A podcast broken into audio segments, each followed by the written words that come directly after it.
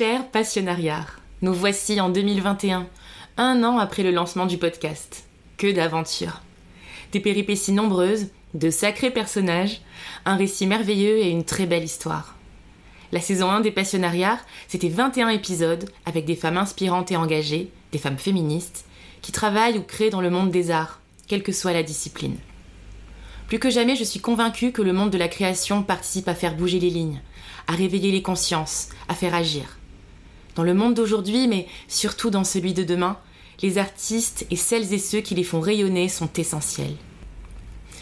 Maintenant, fermez les yeux. Pensez à toutes les âmes créatives et engagées que vous connaissez autour de vous, dans votre entourage, dans votre ville. Pensez à tout ce qu'elles apportent, à vous, mais aussi à leur impact sur le collectif. Toujours en gardant les yeux fermés, posez maintenant votre attention sur les artistes engagés des autres régions, dans tout le pays. Pensez à leur influence sur la société. Imaginez cela comme une énorme bulle de lumière.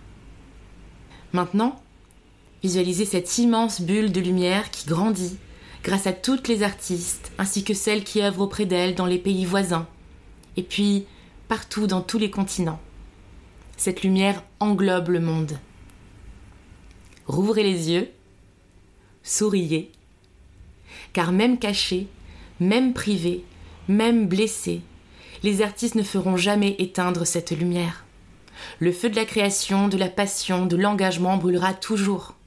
Et il s'étendra, il dépassera les frontières pour inspirer d'autres âmes, pour réveiller en eux et elles l'étincelle du militantisme ou juste pour leur faire ouvrir les yeux. Et même quand la flamme brûle un peu moins fort, Soyez confiante, soyez confiant, elle est toujours là. Et vous pourrez toujours compter sur les passionnariats pour souffler sur vos braises. Place maintenant à la saison 2, qui dépasse désormais les frontières et vient aussi interroger des féministes du monde des arts francophones aux quatre coins du monde. Aujourd'hui, je vous partage ma rencontre avec Mam Fatou Nyang. Elle est documentariste, maîtresse de conférences et enseigne la littérature française et francophone à l'université Carnegie Mellon à Pittsburgh, en Pennsylvanie. Elle s'intéresse aux questions urbaines dans la littérature française contemporaine, ainsi qu'à l'étude de la diaspora noire en Europe. En 2015, elle co-réalise Marianne Noire, un documentaire sur les parcours de sept afro-françaises, artistes, entrepreneurs, intellectuels, qui parlent de leur quotidien, de leur aspiration et de leur combat. Mme Fatou est contributrice pour Slate, Rosa Luxemburg et Jacobin Mag et a publié en 2020 Identité française aux éditions Brill, un ouvrage qui interroge les notions de périphérisation et d'identité nationale à travers une étude de discours sur les banlieues françaises. Si je la reçois au micro rouge des passionnariats aujourd'hui, c'est pour parler de l'urbanité, de la banlieue, de la représentation de l'identité afro-française, de féminisme et du rôle des œuvres d'art pour combattre les discriminations. Bonjour Mam Merci d'avoir accepté mon invitation. Bah, merci euh, de, m'avoir invité. Je suis extrêmement heureuse d'être là pour parler de toutes ces choses qui, euh, m'habitent, qui, euh, qui me font réfléchir et qui sont au centre de beaucoup de questionnements en ce moment. Merci à toi. Alors, tu habites euh, aux États-Unis depuis 16 ans. Mhm. Euh, tu me le confiais tout à l'heure euh, quand tu es arrivé. Tu étais parti pour 6 mois pour des études et en fait, tu es resté 16 ans. Est-ce qu'on peut revenir sur ce, parcours de recherche et, que tu avais initié, je crois, à l'université Lyon 2 et que tu as poursuivi finalement euh, à Brown dans l'état du, Rhode Island? Quels étaient les, sujets que tu traitais à cette époque-là? Ben Donc après deux ans de, classe prépa Hippocampine, j'ai commencé euh, un double cursus en géographie et en études anglophones. Et puis ça se passait très bien, euh, avec une mineure en urbanisme, parce que je, voilà, je n'arrivais pas, j'avais tous ces, tous ces intérêts, je n'arrivais pas à bien me, fixer. Et puis à un moment, en année de, de maîtrise, je travaillais sur Virginia Woolf, et on m'a proposé de passer un semestre à l'université de Brown, qui est une Ivy League, une des universités les plus prestigieuses des États-Unis. Donc moi j'ai dit ouais, pourquoi pas. Donc j'y arrive en travaillant sur, euh, sur, euh, sur Virginia Woolf avec la, la promesse d'un doctorat à, Lyon 2. Et puis j'arrive et il se passe cette chose absolument extraordinaire. J'étais avec un ami. Euh, et on prend un cours sur la littérature de la diaspora noire. Moi, je n'avais jamais, je ne savais même pas euh, ce que c'était la diaspora noire à l'époque, je pense. Et euh, ce prof qui va changer ma vie, euh, Dr. Tricker Rose, qui depuis est devenu une amie, qui me regarde et qui me dit ben, Tu es la française, tu nous feras le passage sur Franz Fanon. Puis moi, je ne dis rien, mais je ne savais pas qui était Fanon. Donc voilà, aux États-Unis. Donc je me jette sur, sur ce livre qui, Peau noire, masque blanc et je découvre euh, toutes ces questions de race, toutes ces questions d'identité, et surtout je découvre que ces questions ont été, ont été écrites en français. Elles ont été pensées en français par des Français noirs. Et à partir de là, je, je me plonge dans ce cours et je découvre, mais vraiment, je découvre Marie Scondé, je découvre Aimé Césaire, je lis Senghor, et je me rends compte qu'il y avait tout ce pan de notre littérature, tout ce pan de, de, des arts, tout ce pan de l'histoire, d'une histoire de France que je ne connaissais pas. Et donc à partir de là, euh, on me propose de rester pour un doctorat, je reste et voilà. Et l'histoire commence. Et, j'ai laissé donc Virginia Woolf euh, dans son grenier. tu disais dans, dans, un entretien que tu as fait euh, qu'il y avait une faiblesse des études françaises sur la question des Noirs en France. Mhm. Est-ce que tu peux nous parler de ça?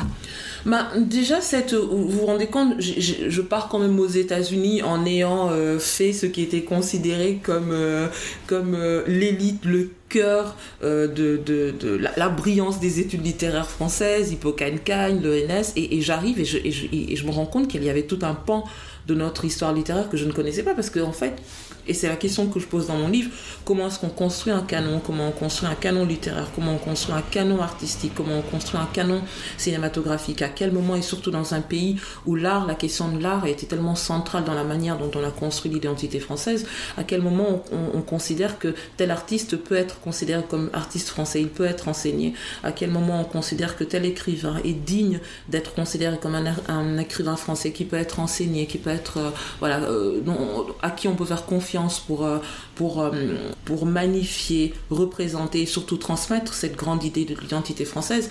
Et donc moi je me rends compte que voilà, je ne connaissais pas ces personnes et que cela voulait dire que mon pays avait décidé que ces personnes-là, leur art, leurs écrits, leurs pensées n'était pas euh, significative et qu'elle ne constituait pas, voilà, euh, qu'elle ne pouvait pas faire partie de cet ensemble, de ce canon-là. Et donc à partir de là, moi je me suis posé voilà, cette question de ma place dans cette communauté. Euh, comment est-ce que j'étais représentée? Ben, Je ne l'étais pas. Et mm. que, comme Alice le dit très bien dans mon film, ben, j'avais grandi en me disant que ben, voilà, être adulte, c'était être blanc, parce que c'est le seul exemple que j'avais. Et, et, puis autour de moi, quand, quand j'ai nourri ce projet aux États-Unis de, de, de, me, de me plonger de me pencher sur cette recherche, je voulais rentrer en France parce que voilà, moi les États-Unis, c'est, je, crois que, je, je, pas, je crois, j'ai perdu 10 kilos mes six premiers mois parce que je ne pouvais pas manger, la nourriture ne m'allait pas. Donc euh, voilà, j'étais assez confortable en France. Euh, et, quand j'ai voulu travailler sur ces questions en France, je me suis rendu compte qu'il n'y avait personne avec qui travailler. Il n'y a pas de département d'études afro-française. Et je n'avais pas envie de, travailler sur ces questions dans un département d'études afro-américaines, ce qui était le cas par exemple à Lyon 2, parce que personne ne, pouvait travailler sur ces questions. Donc voilà, moi c'est toutes les questions que je pose de me dire aujourd'hui, on a, on a des départements d'études de, afro-américaines, on, a toutes sortes d'études, toutes sortes de, de, choses qui sont autour de, la situation des Noirs aux États-Unis, autour de la situation des Noirs en Afrique du Sud, autour de la situation des Noirs au Brésil. Il n'y a rien sur les Noirs français. Hmm. Beaucoup de choses sur des Noirs en France, les Africains, les immigrés, les migrants, mais quid de ces personnes-là, de ces, de ces personnes, et elles sont nombreuses, qui sont noires et françaises et dont l'expérience est oblitérée, comme je le disais, dans le monde artistique, dans le monde de la littérature et aussi dans le monde académique. Est-ce que c'est aussi... Euh, tous ces sentiments et toute cette envie, toute cette, toute cette ambition qui t'a poussé à, co-réaliser euh, du coup ton documentaire euh, Marianne Noire mhm. avec euh, Cathy Nielsen en 2015 Absolument. Kelly était une étudiante de 19 ans et, vraiment Marianne Noire, ça a été une. On était dans l'artisanat le plus complet. je venais juste donc d'avoir de, mon doctorat en 2012. J'ai tout de suite eu un très bon poste à MCF à, la fin de l'année. Et, et, puis dans mon université est une, ce qu'on appelle une Hermande, donc une université de recherche vraiment intégrale où le programme de, promotion est, très strict donc beaucoup d'articles, des livres, et donc euh, pour moi qui était dans un cursus littéraire, faire un film, c'était absolument bien qu'on soit aux États-Unis où les choses sont quand même un peu plus souples qu'en France, un, un film n'était pas absolu, n'était absolument pas considéré comme un ouvrage scientifique. Donc il fallait que je me concentre sur ces objectifs-là. Et il va se passer quelque chose en 2014, le 24 octobre 2014, il y a un film qui sort qui s'appelle Bande de filles, ah qui est un film que, que j'avais beaucoup attendu, d'autres personnes comme moi avaient beaucoup attendu. Euh, parce qu'il y avait une espèce d'invisibilisation totale de, bah, des femmes noires, des femmes de banlieue, qui étaient soit invisibilisées, soit représentées tout le temps dans des catégories extrêmement problématiques, de femmes victimes de milieux patriarcaux, euh, musulmans, banlieues extrêmement violents, euh, ou alors hypersexualisés, etc. Et donc moi, quand j'ai vu ce film allait être fait par Céline Sciamma, je me suis dit, mais génial, j'adore, j'ai beaucoup travaillé sur elle quand j'étais en master, donc cette manière qu'elle avait, cette sensibilité qu'elle avait de parler de la différence, que ce soit la différence sexuelle, de genre, etc. Je me suis dit, voilà, si quelqu'un peut faire ce film, et si ce n'est pas moi, ce sera Céline Donc beaucoup d'espoir, et puis cet espoir, j'en parle dans mon livre, vraiment douché par un film qui reprenait tous les poncifs du genre, euh, euh, un film qui manquait de profondeur, un film qui manquait d'épaisseur par rapport à l'exploration des personnages qui n'étaient jamais explorés parce que le film n'avait pas besoin de les explorer. Moi, j'ai dit que ces personnages-là, que ce soit Marianne, son frère, sa mère, son père, étaient des personnages en carton-pâte qu'on n'avait pas besoin de connaître à travers le film parce qu'on savait déjà tous deux par, euh, les, par ce que Valeur Actuelle en disait, ce que le Figaro en disait, ce que le, Trésor de TF1 en disait. Donc la petite, la, petite euh, sage de banlieue qui va devenir une sauvageonne, dealeuse de drogue, prostituée, le frère noir, musulman de banlieue qui violente sa sœur. On ne sait pas pourquoi. Mais en fait, on n'a pas besoin de savoir pourquoi. C'est un frère noir, musulman de banlieue. C'est ce qu'ils font. La mère complètement hébétée par sa situation en France. Le père qui, bien sûr, est absent. Donc toutes ces choses, et le film à aucun moment ne touche à l'humanité de ces personnages-là, parce que la, réalisatrice n'a juste pas, su comment entrer dans le cœur de ces personnages. Et au-delà du film, qui était, comme, je disais, comme je le dis euh, dans plusieurs entretiens, un très bel objet artistique, vraiment euh, que ce soit dans la musique comme, comme dans l'image. Il y a eu aussi la réception du, du film qui, moi, m'a beaucoup heurté avec ces critiques qui sont tombées dans des. Voilà, dans des, on est retombé. Euh, j'ai fait toute une étude comme ça de, de des mots des images qui étaient utilisées et euh, la métaphore du safari, de la jungle, la ah. caravelle qui part en exploration dans des contrées ah lointaines. Ah non, non, mais on est allé très très très loin. J'ai fait toute une étude comme ça. Et aussi de l'accueil institutionnel de ce film qui, en, qui, qui, a été distribué, mais vraiment de manière... Euh, voilà, qui, qui, symbolisait, je me retrouvais au Japon, en Angleterre, aux États-Unis, on me disait Ah, mais tu as vu le film sur la femme noire et un film dans lequel moi je ne me retrouvais pas. Hmm. Et aussi, voilà, des, des, choses que la réalisatrice a pu dire en disant Voilà, pour moi, ces corps sont des pages blanches que je remplis à ma guise et euh, selon, selon euh, mon, mon, mon, désir d'artiste. Et le corps noir en Occident n'est pas une page blanche. Il y a toutes ces, toutes ces représentations, tous les, un nombre de stéréotypes qui y sont accolés et qu'on doit déminer, avec lesquels on doit travailler quand on approche ces corps. On ne peut pas les approcher comme une page blanche. Donc en réponse à tout ça, bah, j'ai mené une double vie, c'est-à-dire que pendant euh, un an et demi, j'ai fait, j'ai vraiment suivi ce régime draconien que mon université m'imposait. Et, j'ai fait ce film qui répondait pour moi à, voilà, à la détresse de, mes petites cousines de 14-15 ans qui sont allées voir ce film avec, tellement de désir, tellement d'envie, tellement d'attente, parce que nous, on avait été tellement alléchés par le, par le trailer qui était sorti et qui en sont ressortis euh, dégoûtés euh, en se disant voilà, ça changera jamais. Je me suis dit voilà, moi, j'ai 35 ans, je peux pas laisser les petites comme ça. Et donc voilà, j'ai fait Marianne Noire. Et dans ce documentaire, on suit euh, sept femmes qui sont euh, entrepreneurs. Il y en a une qui a euh, un, food truck, euh, mhm. il y en a une qui a un salon de coiffure, on suit une réalisatrice, on suit une chorégraphe. Comment tu es allé chercher ces femmes? Comment tu as décidé de leur donner la parole à, à elles précisément?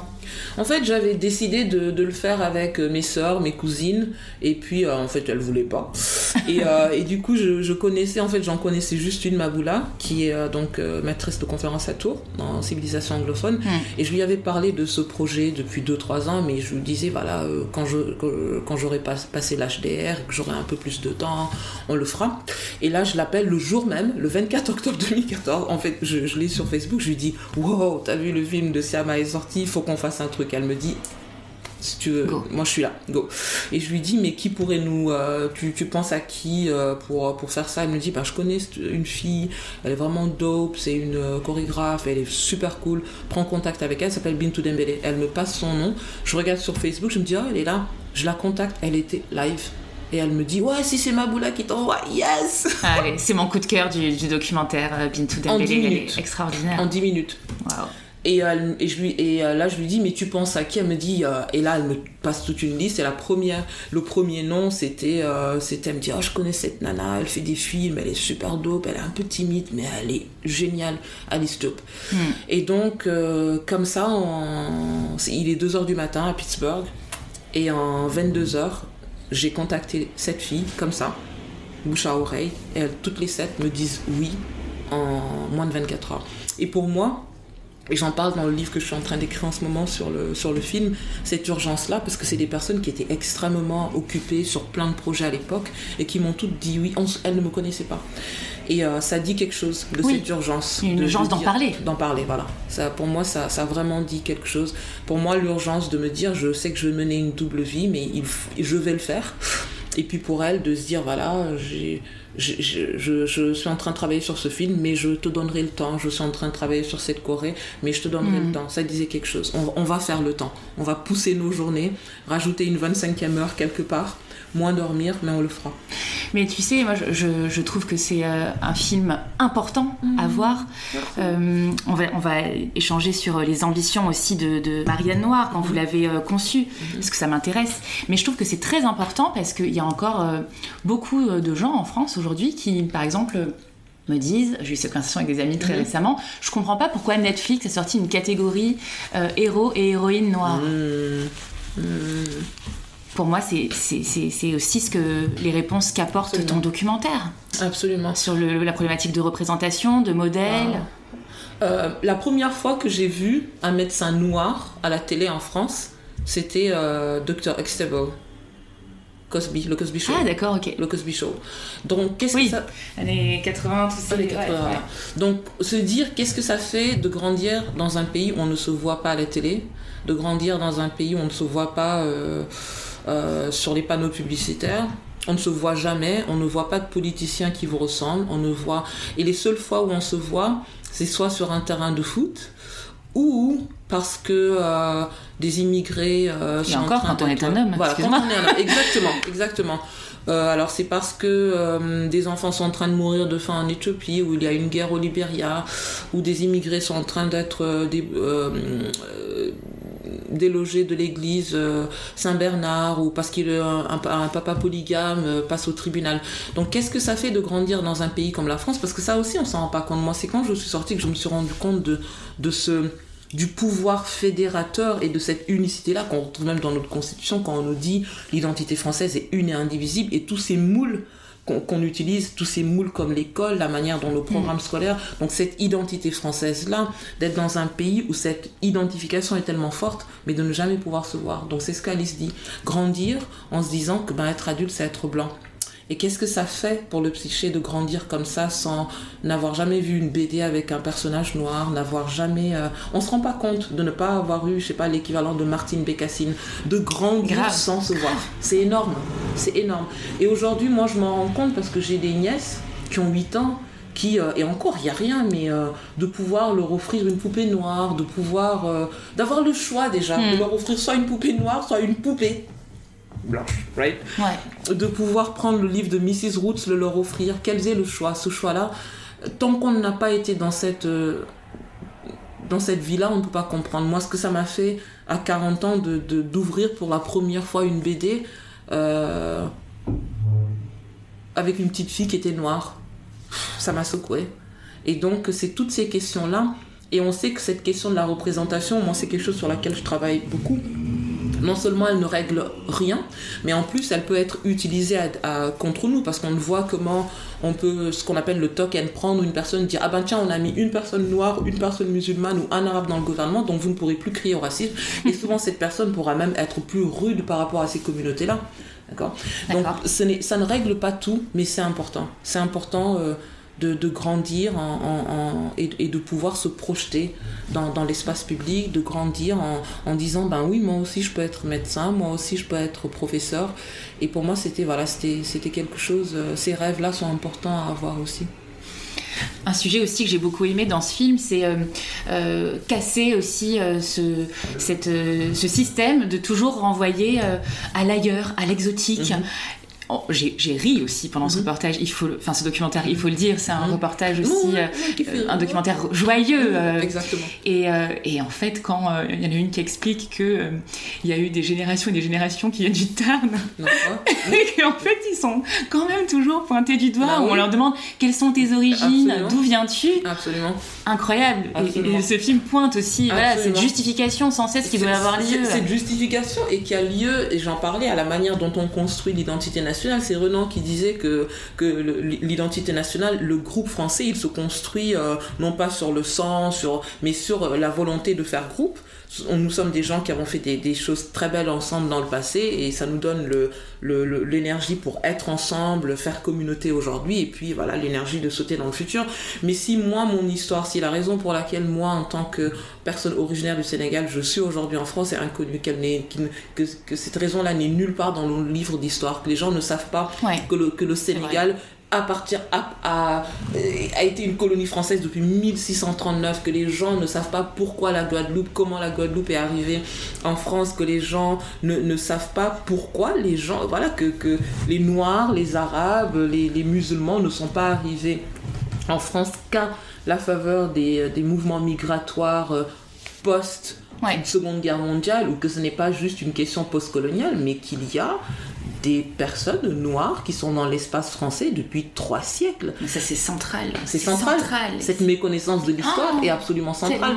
Donc, de demander à quelqu'un, et moi, ce que je trouve aussi intéressant par rapport à cette question de l'exotisme, c'est que ça dit beaucoup de choses par rapport à nos tabous. On est dans un pays qui nous dit que la question raciale ne compte pas, que la race n'existe pas, que la couleur ne compte pas, tout ce qui compte c'est la citoyenneté, on est français, un point, c'est tout.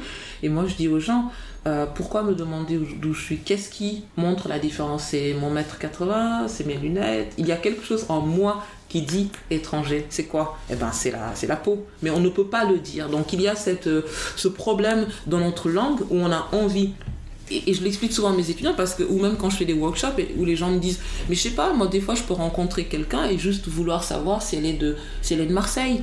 Euh, donc en quoi cette question est, est problématique? Pour moi, cette question est inoffensive. Et je dis non, cette question n'est pas inoffensive parce que quand vous allez la demander par exemple à une personne blanche, c'est parce qu'il y a quelque chose, je ne sais pas, dans l'accent ou il y a quelque chose qui, vous, qui montre que voilà, cette personne n'est par exemple pas de Paris.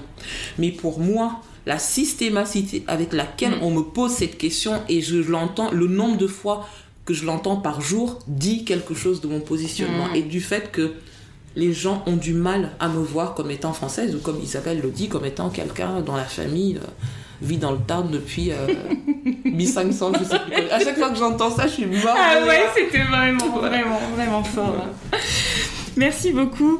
En tout cas, euh, on, sent bien aussi dans Marianne Noire cet amour du, visuel, du rapport à l'image que tu as. Et je suis assez impressionnée. Alors, je ne sais pas euh, quelles sont les, compétences de, Katie Nielsen, mais waouh, ce documentaire est euh, visuellement, artistiquement, euh, moi je trouve euh, assez haut niveau. La scène où la jeune femme danse aussi sur Feeling Good de Nina mm. Simone est très mm. forte également. Donc bravo aussi pour cette performance voilà, qui est qui est visuelle. Et justement, je voudrais qu'on revienne là-dessus, parce que Mam, tu es aussi photographe. Mhm. J'ai entendu parler d'une série photo mhm. euh, sur les musulmans parisiens, Black, French and mhm. Muslim. Est-ce que tu peux m'en parler? Alors pour, pour, euh, pour le tournage, on a travaillé euh, ensemble et je, trouvais que c'était un duo. Donc Kaylee était une étudiante qui a pris qui, du Texas, qui est Cherokee, mais c'est une grande blonde d'un mètre 82, blonde aux yeux bleus. Elle est Cherokee. Et donc, euh, donc c'est quelqu'un qui a eu euh, toute sa vie, hum, bah, jusqu'à ce qu'elle arrive dans ma classe, à, se battre avec ces deux parties de son identité. Le fait qu'elle euh, se considère comme, comme native mais euh, voilà, c'est une grande blonde dont le nom d'ailleurs renvoie plus à la Norvège, au Danemark, euh, qu'aux grandes plaines euh, de, de, l'Amérique. Et donc elle est arrivée dans mon cours parce que j'étais la seule prof qui, qui, offrait ces cours, donc où on, ces questionnements autour de, de la notion de l'identité, l'apparence, etc. Et elle a pris mes cours en première année et à partir de là, voilà, deuxième cours. Et lorsque j'ai pensé à ce projet, euh, elle est venue travailler avec moi, elle avait 19 ans, c'est pour, euh, pour, pour, pour m'épauler sur le projet. Et je trouve que cet attelage a, fait des miracles parce que moi j'avais 35 ans, elle en avait 19, je suis française, j'arrive, quand même, même après euh, 13 ans de vie à l'époque aux États-Unis, je suis quand même restée très française sur beaucoup de choses, euh, très carrée, très. euh, voilà, les choses se font comme ça, et puis elle, arrive un peu avec sa folie américaine. Euh, je, et ce sont des, deux visions du monde, deux visions de l'esthétique euh, qui, qui, euh, qui, loin de clasher, se sont parfaitement fondues dans une mosaïque que nous, on a voulu rendre aussi dans le film, parce que pour moi, le, le, contenu, euh, ce que ces femmes-là disaient était important, mais je suis quelqu'un qui travaille aussi avec la notion de l'esthétique, et, et, vraiment tout devait être léché. Donc que, que ce soit les birolles, que ce soit le son, que ce soit j'avais envie de je n'avais pas envie d'un documentaire où voilà ce serait juste des têtes qui parleraient comme ça pendant 83 minutes parce qu'il y a tellement de choses à dire. Mais d'accompagner euh, ces visages là d'accompagner ces, ces expériences là d'accompagner euh, ces mots ben, de douceur les accompagner de beauté parce que ce sont des visages qu'on associe trop souvent à la dureté, qu'on associe à la victimisation, qu'on associe à des choses négatives. Et moi, j'avais envie de, voilà, de, de, les, de les envelopper de douceur et de montrer aussi que cette douceur-là, ben, elle, euh, elle pouvait aussi porter la dureté de la vie que qu'on pouvait euh, parce que c'est un reproche qu'on m'a fait aussi de dire mais t'as fait un documentaire trop beau euh, ou c'est trop esthétique on voit pas assez la violence et je suis là waouh ok. waouh, il faut revoir le documentaire donc euh, voilà de, de me dire que, Ah que, oui. que la violence de leur expérience la, la dureté de leur expérience ces choses très dures qu'elles disent elles pouvaient euh, aussi être véhiculées, euh, que c'était l'hommage que, que je voulais leur faire, de véhiculer ça dans de la douceur, de véhiculer ça dans de la beauté, de véhiculer ça euh, quand on dit que feeling good c'est trop beau, faut écouter les paroles. Au secours. Au ouais. secours, faut écouter les paroles. Faut vraiment écouter. Donc voilà cette dualité-là qui finalement est la dualité, la dualité de nos vies. Exactement, on peut pas être aussi manichéen, on peut avoir, Absolument, avoir vécu absolument. des choses terribles et puis euh, vouloir aussi peut-être les, les magnifier pour tourner la page, pour euh, vivre mieux avec. Enfin, Absolument, absolument. Donc cette dualité, c'est la dualité de notre vie et qui, justement, euh, rejette toute, toute cette, cette manière très unilatérale, très uniforme, très, très peu complexe qu'on a de, de, de nous voir. Euh, les femmes noires, les femmes noires françaises, les femmes de banlieue, de nous décrire, de, de- voilà cette euh, et donc voilà, j'avais, j'ai voulu tisser cette, cette mosaïque de sons, d'images, d'expériences, de... et on s'est amusé. ça se voit. Et, alors, cette série photo, Black, French and Muslim, est-ce que tu peux me, parler de, de cette, euh, voilà, cette euh, pratique? En fait, euh, j'ai toujours joué avec, euh, avec de l'image, parce que je pense, euh, voilà, euh, moi j'ai 40 ans et je suis euh, cette, cette génération euh, qui se retrouve à cheval un peu entre, euh, voilà, euh, je parle au niveau académique, hein, en- entre euh, la vieille génération euh, où on a été formé comme ça, c'est la théorie de l'écriture, euh, les choses extrêmement classiques, et puis de voir arriver euh, l'internet, de voir arriver euh, euh, l'image et, de me rendre compte qu'aujourd'hui par exemple mes, euh, mon petit frère ou ma petite sœur ne, bah, ils, ne liront pas mon livre ils ne liront pas mes articles. Par contre ils, ils peuvent voir Marianne Noir ils peuvent et donc j'ai cette cette facilité là je m'en suis rendu compte aussi très tôt avec mes étudiants que c'était une civilisation de l'image. C'était des, jeunes qui, étaient nés dans l'image et qu'on ne pouvait pas euh, qu'on ne pouvait plus se satisfaire de, ce, de cette dualité, de, de ce clash que l'université euh, française, dans laquelle moi j'ai été modelée par l'université française, de me dire voilà, la scientificité, elle est dans la théorie froide, et puis euh, me dire non, qu'est-ce que je peux utiliser pour, euh, pour rajouter, pour, euh, pour renforcer euh, ce, ce narratif, ce discours que je peux créer. Et je me suis rendu compte que l'image, moi ça me parlait, ça parlait à une sensibilité que, que, que j'avais. Je, je voulais être architecte, euh, les maths, les maths m'ont dit non, c'est pas. Bienvenue au club. Donc, voilà. donc comment est-ce que je peux utiliser ça pour renforcer euh, ce, ces, ces, discours que j'écris et puis euh, qu'est-ce que qu'est-ce que qu'est-ce que je peux trouver dans le langage de l'image, dans le langage de la photo, dans le langage du film que je ne pourrais jamais trouver dans, dans le langage de de, je ne sais pas, de la théorie ou euh, parce que trop froid, parce que trop, euh, trop éloigné, parce que trop. Donc voilà. Euh, pour moi, cette image de la mosaïque, elle est, elle est omniprésente partout. Mm. Elle a, été omniprésente dans la manière dont j'ai fait le montage de, de, Marianne Noire, ne pas vouloir privilégier un profil, mais, mais se dire qu'on est dans une œuvre qui tire sa puissance de la multiplicité des, objets, des expériences qui la forment et euh, mosaïque dans la manière dont je, vois ma pratique. Euh, euh, je ne me sens pas plus chercheur que photographe, que, que réalisatrice. Me dire que ce sont toutes mm. des pièces ah, qui font ce que je suis.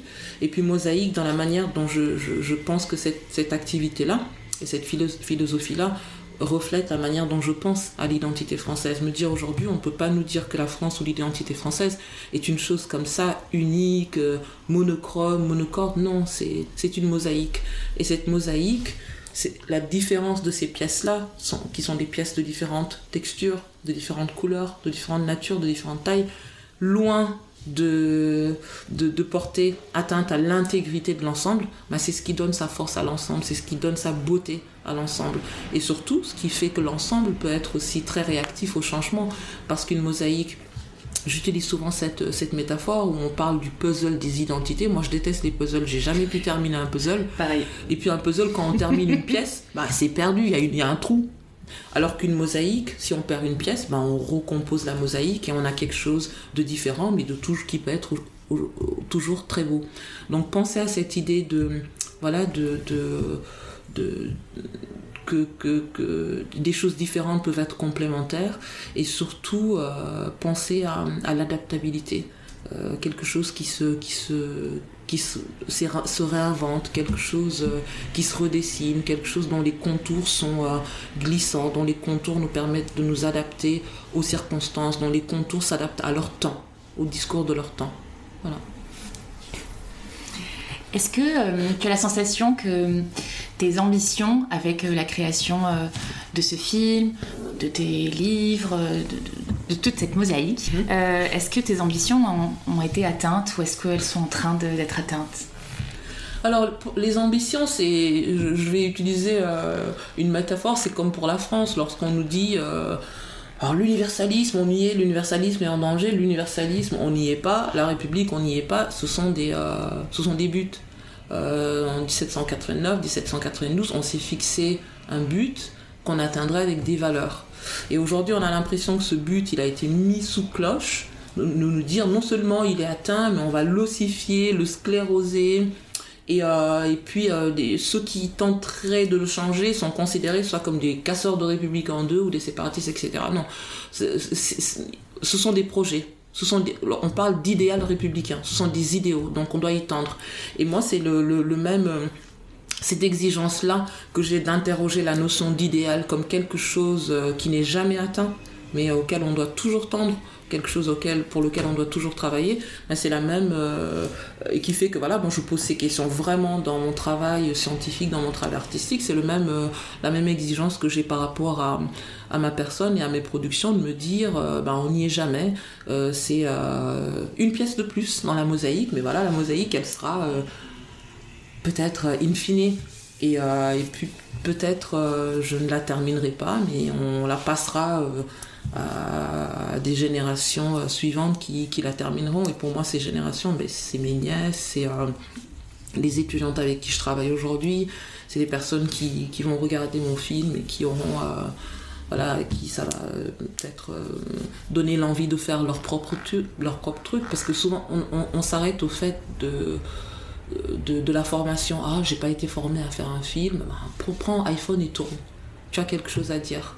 Et cette petite chose que tu vas dire, ben, c'est une petite pièce qu'on peut rajouter à la grande mosaïque. Donc euh, oui, moi je suis, je suis, je suis contente, je suis contente de, faire ce que j'aime, ça c'est important. Je me rends compte de la chance que j'ai de, travailler sur des problématiques qui me touchent personnellement, qui touchent ma famille, qui touchent... Euh... et qui m'intéresse. Donc de ce côté, je suis heureuse. Mais euh, quand on voit tout ce qui se passe en ce moment autour de, des projets de loi contre la LPPR, toutes les conversations qu'il y a, on se rend compte qu'il y a encore beaucoup, beaucoup de boulot et qu'on est vraiment au tout petit, tout petit coin, tout petit coin de la grande mosaïque euh, qu'on doit construire. Quand j'ai terminé le film, je me suis dit il faudrait que ce film soit montré à l'école. Mm. Donc euh, tu vois, je m'étais demandé si typiquement, dans ton esprit, tu aurais aimé avoir des discussions avec, je sais pas, l'éducation nationale ou, que, ou même juste euh, des, établissements et, que, l'ambition aussi de Noire c'était qu'il soit diffusé plus largement. Euh, aux, nouvelles générations, par exemple, que tu, que tu évoques Absolument. Bah, moi, je serais. Euh, c'est vrai que c'est une, chose à laquelle je n'avais pas absolument pensé, mais je serais euh, ouverte à cette, à cette, à cette opportunité parce que oui, c'est quelque chose qu'il faut euh, que, que les jeunes générations doivent voir et pas seulement euh, des petites filles et pas seulement des petites filles noires, pas seulement des petites filles, filles noires de banlieue, Absolument. mais euh, c'est quelque chose qui, euh, lorsqu'on parle de de faire communauté. Faire communauté, c'est voir l'autre comme soi. C'est ça, être faire communauté. Et, et, moi, je le répète encore, quand, quand, rien dans la manière dont, euh, notre histoire nous, est, euh, nous contée, quand rien dans la manière dont euh, notre canon littéraire me montre pourquoi toi, tu es comme moi, pourquoi toi, tu fais partie de mon groupe, c'est difficile de voir l'autre comme soi. Donc pour moi, voilà, c'est un, de ces projets-là qui, pose une petite pierre dans, dans cet édifice de, de, vraiment euh, qu'est-ce que c'est que l'an commun, comment on construit de l'an commun et comment on peut essayer de, de, se poser. C'est pour ça que qu'on a filmé avec des plans très serrés pour, pour euh, obliger presque le spectateur à regarder ces femmes-là, à les écouter et à se dire, c'est ce qu'Alice dit dans le film, nous on a grandi en, en, en, en, se jetant dans tous les personnages, en se projetant sur tous les personnages de, de Baudelaire, de Rimbaud, de Zola, en de se disant Balzac, de Balzac, oui. Et on, ça nous a jamais posé de problème. Donc l'inverse doit pouvoir être aussi possible, de pouvoir se penser, de pouvoir euh, s'imaginer, de pouvoir s'interroger en tant qu'adolescent qu blanc, en tant qu'adolescent d'origine asiatique, en regardant ces sept femmes-là.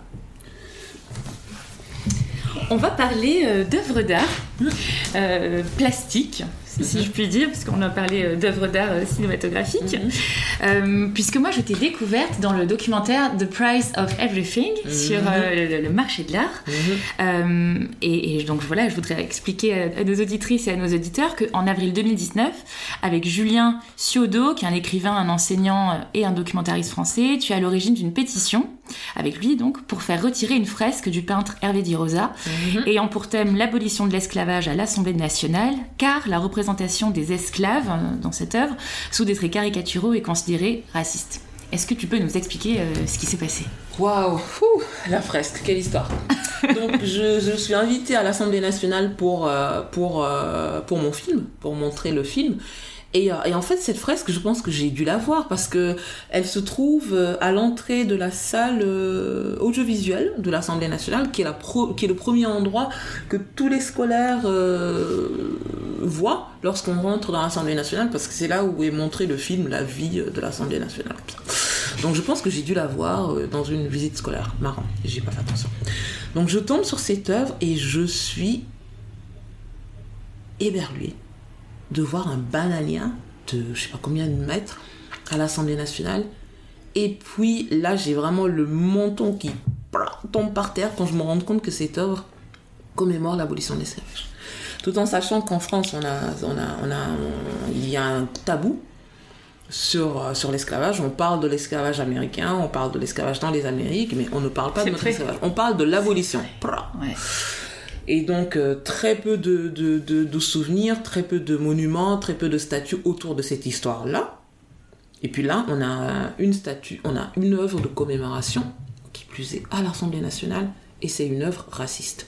Donc, avec Julien, on va créer une tribune pour, euh, pour pointer, pour dire euh, l'insulte que c'est ben pour la France déjà, que, que, que, ça, ce soit la contribution de la France à... Parce que quand même, rappelons-le, rappelons l'esclavage est un crime contre l'humanité. Donc c'est un devoir de commémoration global et que c'est ça la contribution de la France. Et à partir de là, on a une levée de bouclier, mais qui est vraiment générale, qui va de l'extrême gauche à l'extrême droite, où on va tout entendre. Euh, nous sommes racistes, nous sommes ignorants parce que cette œuvre euh, euh, puise dans des codes esthétiques, de l'ironie, de la satire, qui, sont voilà au, fondement de l'identité française, de voilà la République, la Révolution, Charlie, Voltaire, on entendra tout cette peinture ne peut pas être raciste parce qu'elle commémore une abolition de l'esclavage. Cette peinture ne peut pas être raciste ou problématique parce qu'elle est faite par un, artiste euh, qui, euh, qui a distribué des sacs de riz en Éthiopie, qui a travaillé avec des artistes noirs et des artistes caribéens. Cette peinture ne peut pas être raciste parce qu'elle est à l'Assemblée nationale qui est un temple antiraciste, qui est une sorte de kryptonite pour le racisme. On aura tout entendu. Cette peinture ne peut pas être raciste parce qu'on nous a pas appris que ces codes-là étaient racistes. Donc on aura tout entendu. Et pour moi, j'ai trouvé ça, euh, trouvé ça assez intéressant de l'état du débat autour, euh, ben déjà par exemple par rapport à la place de l'artiste. À aucun moment nous nous sommes adressés à l'artiste parce que pour moi l'artiste était secondaire. Le la problématique était l'œuvre. Et euh, ça s'est concentré sur un débat de personnes, Julien, moi, l'artiste, et le débat s'est éloigné de l'œuvre. Et ce qu'on a essayé de faire, c'est de dire, mais l'intention de l'artiste, est-il raciste ou pas, ce n'est pas la question. Oui, c'est pas ce que vous disiez. Vous ne disiez pas qu'Hervé Rosa était quelqu'un de raciste. Nous ne l'avons jamais dit. Le problème, c'est un problème d'auxiliaire. Ce n'est pas l'auxiliaire être, c'est l'autre, l'auxiliaire avoir. Ce n'est pas que l'artiste soit raciste, son œuvre a du racisme. Hmm. Et on n'a même pas besoin de le prouver. C'est là. C'est là. Et, euh, et c'était d'autant plus intéressant que, parce qu'en fait, il a, il a fait pas mal de Là où ça a été intéressant, il a fait pas mal d'entretiens euh, pour des médias euh, euh, anglophones, donc le New York et le Guardian, où il a dit, voilà, lui, il trouvait pas que son œuvre ressemblait à tout cet univers banania-là. Et c'est assez intéressant parce que l'année dernière, une de mes étudiantes a trouvé une de ses œuvres qui s'appelle Banania. Ah ouais. Et donc, donc voilà. Donc ça pose beaucoup beaucoup de questions par rapport à, l'ignorance de ces codes. Comment, ça se fait que, les, gens ne puissent pas voir à quel point ces codes étaient, euh, euh, indignes? Pour une telle, pour une telle euh, commémoration. ça dit quelque chose sur la place de cette mémoire-là. Est-ce que, moi j'ai posé la question parce qu'on m'a dit non mais c'est la, c'est la patte de l'artiste, c'est comme ça qu'il, qu'il fait tous ces personnages, ce qui d'une est faux. Euh, on, a trouvé qu'il avait, euh, on, a utilisé un logiciel concordancier, il avait plus de 30 façons de faire des bouches, plus de 25 façons de faire des nez, etc. Ce qui lui laissait une probabilité euh, quasi nulle de, produire ça. Et moi, la question que je, que, que je disais, juste pour terminer avec la question de la fraise, c'est de dire, voilà, même si c'était sa patte, je, vous l'accorde, même si c'était sa patte, est-ce qu'aujourd'hui, par exemple, on est en train de réfléchir à, construire un, ériger un, mémorial pour les victimes du, 13 novembre, est-ce qu'on irait chercher un artiste euh, dont on sait que la patte, c'est de faire des, euh, des statues euh, avec des douilles de Kalachnikov? Est-ce que ça viendrait à l'idée? Ou est-ce qu'on euh, mettrait une statue, une statue euh, basée sur de l'ironie, de la satire, euh, de deux jeunes qui sortent du Bataclan avec des trous, des balles, des, des, impacts de balles dans la peau et qui se disent Ah ouais, le Bataclan, ça pète! Non, on ne le ferait pas. Qu'est-ce que l'ironie, la satire ont à voir dans la commémoration d'un crime contre l'humanité? Et pour moi, toutes ces choses-là, toutes ces ces justifications complètement indignes qu'on a vues dans des grands médias français, qu'on a vues de, la bouche de grands journalistes, montrent la non-place de la mémoire de l'esclavage et la non-place de la mémoire de cette, de cette histoire-là aujourd'hui en France. Merci beaucoup. C'était parfait et très intéressant. Et j'espère que voilà, toutes ces explications vont pouvoir ouvrir les yeux et, donner des clés concrètes à bah, certains qui étaient encore peut-être euh, sceptiques ou très... Euh, absolument. Et, aussi sur la question de la censure, parce qu'on nous a traité de censure. Moi, je suis artiste. Je n'appellerai jamais à la destruction d'une pièce ou à la censure d'une pièce. Je dis juste que cette pièce est une insulte et qu'elle n'a pas à se retrouver à l'Assemblée nationale, qui est la maison du peuple. Il faut, il ne faut absolument pas la détruire parce qu'elle est un objet pédagogique. Il faut la mettre dans un musée, dans un endroit contextualisé, où elle nous dira comment elle a pu être construite, comment est-ce qu'elle a pu être produite, pardon, amenée à l'Assemblée nationale sans que personne n'y trouve à y redire, et rester pendant 28 ans. Et quand nous, on pointe l'énormité de sa présence là, hmm. qu'on déclenche ce, tsunami de, de réaction ça dit beaucoup de choses. Bien sûr, et, selon toi, comment finalement les œuvres d'art, elles peuvent avoir un rôle dans la lutte contre les discriminations euh, et les schémas de pensée? En étant au, bon endroit, en étant euh, expliqué? Ben, on est dans un pays, euh, moi je, le vois beaucoup en vivant aux États-Unis où, alors on est dans, vraiment, je le dis, on est dans un néant culturel absolu aux États-Unis. Ah oui, un néant culturel. Bah, c'est le néant civilisationnel des États-Unis, c'est le, le, moins le moins 25 de, de, l'immeuble de la tour de, la civilisation. Excusez-moi mes amis américains, je vous aime, I love you. Mais bon, vous savez, ils le savent ce que j'en pense. Et, quand on pense... Euh, c'est mes cours. Je suis, euh, j'enseigne la civilisation euh, française aux États-Unis. Et quand j'enseigne aux États-Unis en parlant de mosaïque, la manière dont à partir du XVIe siècle, à partir des serments de Villers-Cotterêts, euh, du XVIe au XVIIe, l'amour, la réflexion qu'on va mettre pour créer la France, la place qu'on va donner à la langue, la, place euh, euh, qu'on va donner à la création de la langue pour créer cette identité nationale, la Pléiade, la place qu'on va donner aux, artistes comme généraux de cette, de cette armée-là parce que l'armée française ne gagne aucune guerre. Donc on va aller essayer de gagner des guerres, culturelles. Et comment est-ce que comment est-ce qu'on va gagner ces guerres? Ben, en, ayant tous ces généraux-là, les peintres, les poètes, les artistes, les architectes, pour construire cette idée-là de l'identité française. Et à partir de, de là, voir la place que l'art va la place exceptionnelle que l'art va jouer pendant quatre siècles dans la composition de ce que c'est d'être français, dans l'idée de ce qu'être français cet exceptionnalisme français-là qui fait que notre cinéma ne peut pas être Hollywood. On ne peut pas faire du cinéma pour faire des blockbusters parce que le cinéma doit dire quelque chose de la société. Notre art doit dire quelque chose de notre société. Et ça, c'est notre exception française que, que, moi, je, voilà, je, découvre et je suis absolument émerveillée de tout l'amour, de toute l'inventivité, de toute la volonté qu'on a mis sur quatre siècles pour construire ça. Et de me dire, mais cet art-là, il a quelque chose à dire dans notre société. Mais si cet art je, me promène à Paris et je ne vois rien dans euh, l'espace public qui, parle de ma présence dans ce, dans, ce pays. Et au contraire, qu'est-ce que je vois? Ben, J'ai des statues immenses de Colbert, j'ai des statues de, toutes ces personnes qui... Euh, euh, Napoléon, De Gaulle, qui ont participé à la suggestion de personnes qui me ressemblaient. Euh, qu'est-ce que l'absence de corps qui me ressemble euh, dans mon cinéma dit de la manière dont mon pays me voit?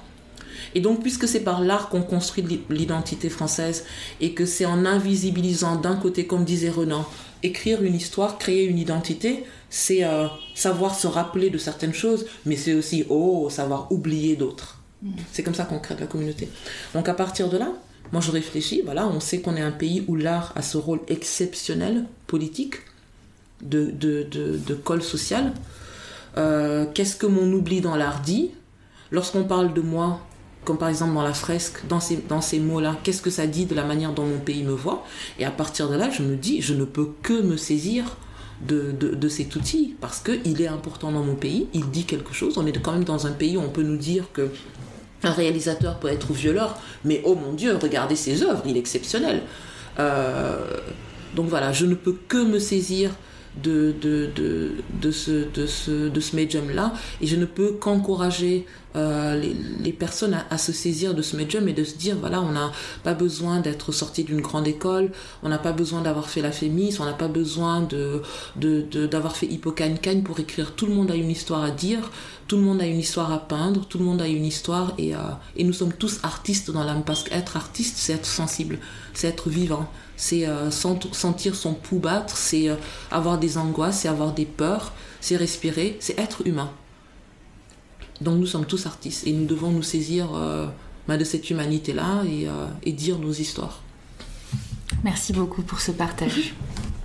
Je voudrais qu'on termine la question des œuvres d'art avec ce constat, moi qui m'a fait euh, tomber euh, la bouche, comme tu dis si bien. 90 mm. 000 euh, objets africains sont en France, dont 70 000 au Quai Branly. Mm-hmm. Entre 3 et 5 000 seulement dans les musées en Afrique. Mm-hmm. Est-ce que tu peux me donner ta vision sur ce constat étrange? Ah, C'est une catastrophe. C'est une catastrophe. Moi, je. imagine ce que ce que c'est pour toi de te construire aujourd'hui à Paris si 80% du patrimoine français était dans des musées dakarois.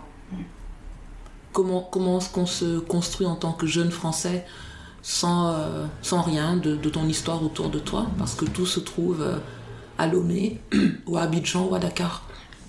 Au-delà du, euh, du, euh, au-delà du, euh, du préjudice culturel, du préjudice civilisationnel, au-delà du préjudice de, de la joie de pouvoir rentrer dans un musée et de, et de découvrir ce que ses ancêtres ont fait, il y a un véritable préjudice moral dans la construction aujourd'hui de de, ben de, de, jeunes africains qui, qui sont dans, l'impossibilité de bah, qui sont, à qui on a dérobé euh, des, objets qui, souvent, et ça moi je pense qu'il faut le rappeler lorsqu'on parle de la question des restitutions, ne sont pas seulement des objets euh, de musée, ne sont pas seulement des objets, euh, euh, des beaux objets artistiques, mais étaient très souvent des objets de culte, des objets du quotidien. Comment est-ce qu'on se construit en ayant été, euh, en, en, en, étant privé de, ben, de son patrimoine, en étant privé de non seulement d'un patrimoine historique, mais aussi de son patrimoine du quotidien. Ouais, fonctionnel, quoi. Fonctionnel, presque. exactement. Et donc, quand on pose la question, parce que c'est une question qu'on me pose souvent, ou une objection qu'on fait souvent, en disant oui, on va pas, bah, on peut pas rendre ces objets parce qu'il n'y a pas de musée euh, euh, prêt à les accueillir. Non seulement c'est faux, il y a, il y a euh, je pense au musée des civilisations à Dakar, je pense à, à des très grands musées africains qui, qui, qui pourraient accueillir ces, objets, mais il faut se rappeler que voilà, souvent c'était des objets qui, euh, dont la place n'était pas dans, dans, les communautés euh, dont elles ont été dérobées, la place ne se trouvait pas dans les musées, c'était des objets, comme tu disais, fonctionnels de la vie de tous les jours, qui se trouvaient dans des chefferies, dans les cuisines, dans les maisons, dans les écoles. Donc à partir de là, il faut les rendre. Et les rendre, c'est aussi repenser à, une autre, à un autre type de relation entre le Nord et le Sud, permettre aux pays du Sud de d'écrire les narrations de ces objets-là. Est-ce qu'on pourrait euh, repenser, penser à des réceptacles qui ne soient pas des musées pour ces écoles, à des réceptacles comme des écoles, à des réceptacles, oui, comme des mosquées, des églises, où les gens pourraient se réapproprier ces objets qui, euh, qui, qui, qui, ont été dérobés euh, au XVIIe siècle, au XIXe siècle, au XXe siècle, et permettre à ces pays africains, à ces pays du Sud, à ces pays, à ces, à ces, euh, à ces pays caribéens, ben de, de réinvestir euh, leur imaginaire dans, dans, dans, ces objets, parce que quand ils partent, il faut, il faut euh, ça, il faut vraiment, vraiment en être conscient. Ces objets sont partis avec une partie de, de, l'imaginaire de, de, ces pays. Donc, lorsqu'on parle de sous-développement, on n'est pas seulement dans des, euh, dans, dans, des statistiques froides des chiffres, euh, du PIB. On est aussi dans ce vol-là, qui a été un vol culturel, qui a été un vol du patrimoine, qui a été un vol de l'imaginaire. Et, euh, et donc, oui, non, ce sont des chiffres qui sont qui sont alarmants. Et ça aussi, voilà, c'est une histoire dont, dont, euh, dont on doit parler. C'est une histoire qu'il faut dévoiler. On va clôturer cet entretien avec euh, euh, le dernier sujet, qui est le sujet finalement du féminisme, puisque les passionnariats, euh, ce sont les femmes féministes du monde des arts. Mm -hmm. Est-ce que tu peux nous parler de ton féminisme à toi, Mamé? Bah, Moi, je, je, je, parle de mes féminismes mes féminismes sont ancrés, euh, sont ancrés en moi. Parce que pour moi, je trouve que c'est quelque chose qui est extrêmement important. Et euh, euh, Bintou en parle très bien dans, Marianne Noire, partir, partir de soi. Et à partir de là, développer des cercles concentriques d'intimité. Premier cercle, deuxième cercle, troisième cercle.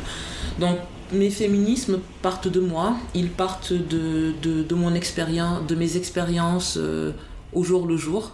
Donc c'est un féminisme qui est en constante évolution, qui évolue euh, avec les gens que je rencontre, qui évolue avec les livres que je lis, qui évolue avec euh, les amitiés que je noue, qui évolue avec euh, les problèmes que je rencontre. Mais c'est un féminisme qui part toujours de moi. Et cet égoïsme-là, cet égocentrisme-là, je le revendique. Je le revendique parce que je ne, je ne me vois pas me lancer corps et âme dans un, dans un grand truc à grande échelle qui va qui va m'épuiser, qui va euh, dans lequel je serai totalement euh, décentré parce que n'étant pas au centre de ses préoccupations. Et je préfère travailler sur des petites échelles. voilà, sur l'échelle de, de, mes amis. Donc voilà, ces cercles concentriques. et puis en restant voilà, centré sur moi. Et je trouve que c'est là où je suis le plus efficace parce que ça part de moi. Et ça part de moi vers des choses qui me sont chères, mes amis, mes lectures, mes étudiants, ma famille. Et, et c'est en constante évolution et ben, ça le restera jusqu'à la fin. Donc pour toi, être féministe, c'est euh, être euh, auto-centré et s'engager par rapport à ce qu'on ressent d'abord soi Absolument, c'est être auto-centré tout en étant ouverte. Et c'est, euh, ça peut paraître complètement paradoxal, mais moi je le, vis vraiment, vraiment comme ça. Se, se, dire, voilà, je, ne peux pas, je ne peux pas me jeter sur, sur, des grands projets, on va faire des petites choses on va essayer de, le faire bien et surtout on va le faire avec des gens qu'on aime.